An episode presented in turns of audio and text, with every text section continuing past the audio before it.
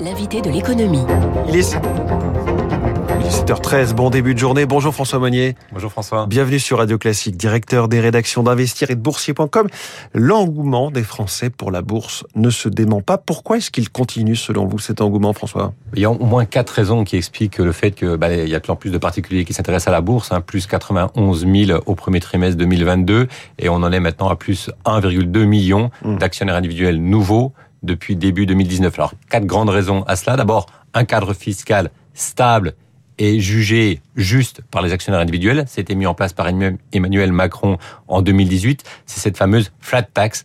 Tous les gains seront, seront taxés au maximum à 30% dans un compte titre. Le prélèvement forfaitaire unique, hein, pour ceux qui aiment bien les acronymes, le PFU. Voilà. Et donc ça, ça, ça permet de, bah de, de, d'investir sur le long terme. C'est le socle. Mm. Et puis arrive l'électrochoc la mise en bourse de la FDJ, la Française des Jeux, en, en novembre 2019. Ça a drainé plus d'un demi-million d'actionnaires individuels et ce sont des actionnaires qui ont gagné beaucoup d'argent. Mmh. puisque le gain de la Française des Jeux depuis son introduction en bourse, c'est de 80%, sans compter les dividendes et les titres gratuits. Et donc ça, ça met fin à une série noire de privatisation, France Télécom, EDF, qui s'était très très mal passé et qui avait euh, chuté en bourse. Donc mmh. deux, deux raisons. À cela s'est ajouté une troisième raison qui est un surplus d'épargne avec la crise sanitaire.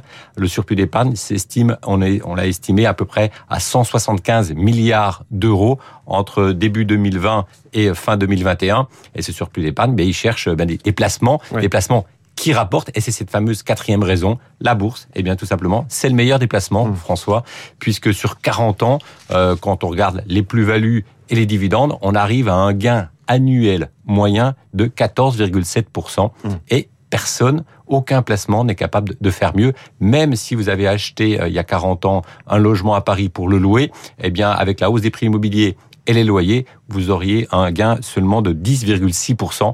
Donc ça bat la pierre, ça bat l'assurance vie, ça bat le livret A. C'est aujourd'hui le meilleur déplacement. Vous parliez de la FDJ, euh, automne 2019, ensuite vient le Covid, mars 2020, et là on arrête le dossier de la privatisation d'ADP. Je me souviens qu'il y avait un projet de référendum contre, ce, contre cette privatisation. Pour l'instant c'est gelé. On n'en sait pas plus à chaque fois qu'on interroge Augustin de Romanet, il botte en touche. Alors François, les Français ont donc cet engouement pour la bourse, mais que font-ils avec leur argent en bourse? Eh ben, ils achètent euh, des valeurs du CAC 40, notamment. Ils achètent quelques valeurs stars euh, blue chip américaines, notamment dans les valeurs technologiques.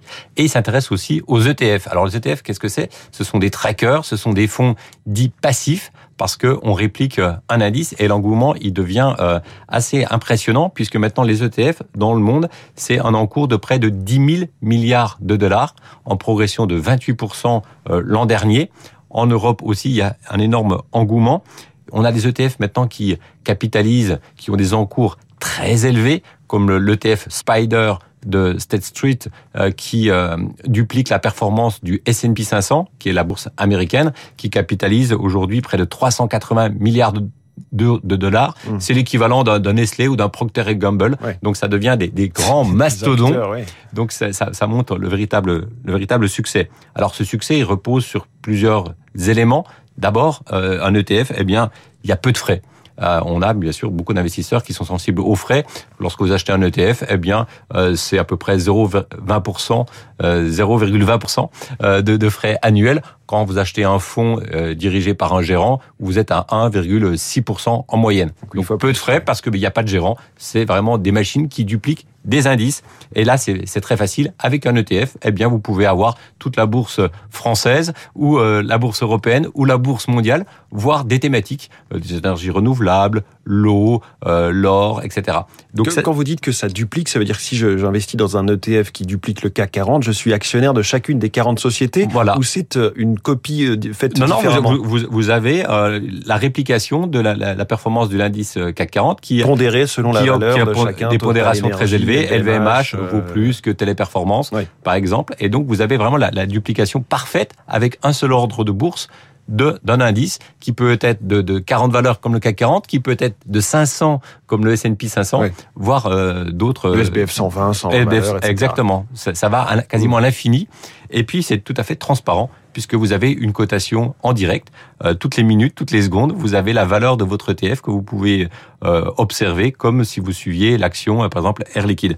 Donc, c'est, il y a beaucoup d'avantages et c'est utile, bien sûr, pour ceux qui n'ont pas le temps de s'intéresser à la bourse en disant, moi, je trouve que c'est, trop compliqué de regarder quelle va être la, la, bonne valeur du CAC 40 à acheter. Eh bien, vous les achetez toutes mmh. en un seul clic. Ou ça peut être un outil de diversification en se disant, ben moi, je préfère investir dans des entreprises que je connais bien, mais je m'intéresse aussi, par exemple, aux pays émergents. Et là, je vais prendre un ETF qui va dupliquer la performance euh, des places financières des pays émergents, puisque c'est trop compliqué de savoir quelle est la bonne valeur au Brésil oui. acheté ou au Vietnam. Il documenter. Exactement. Alors, vous, vous avez euh, à la rédaction d'Investir euh, passé au crible, comme vous le faites si bien à chaque fois, ces différents ETF. Quels sont les, les meilleurs selon vous? Ben, je, je, trouve que c'est intéressant pour quelqu'un qui veut découvrir la bourse et qui s'y connaît pas énormément, en tout cas qui n'est pas encore un expert, ou pour un outil de diversification, eh bien d'acheter par exemple le Lixor MSCI World ETF. Et là, vous avez en une seule opération, mais une couverture sur toutes les places financières des pays développés. Donc vous n'allez pas vous poser la question est-ce que c'est mieux d'être d'investir en France, en Allemagne, aux États-Unis ou au Japon? Eh bien, vous avez toutes les places financières. Ça, c'est le Lixor MSCI World. Donc ETF. là, c'est un peu le méga ETF qui ramasse tout, quoi. C'est le voilà qui ramasse si exactement. la bourse mondiale monte, on est sûr d'être gagnant. Vous êtes sûr d'être gagnant et de dupliquer cette performance et pas en perdre en route.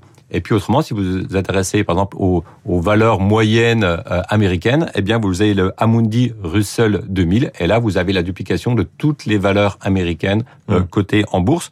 Si vous vous intéressez au contraire à notre notre pays ou à la zone euro, eh bien et vous êtes intéressé pour prendre une part dans les 50 plus grandes entreprises de la zone euro, ben vous avez le Lixor Euro Stocks 50. Mmh.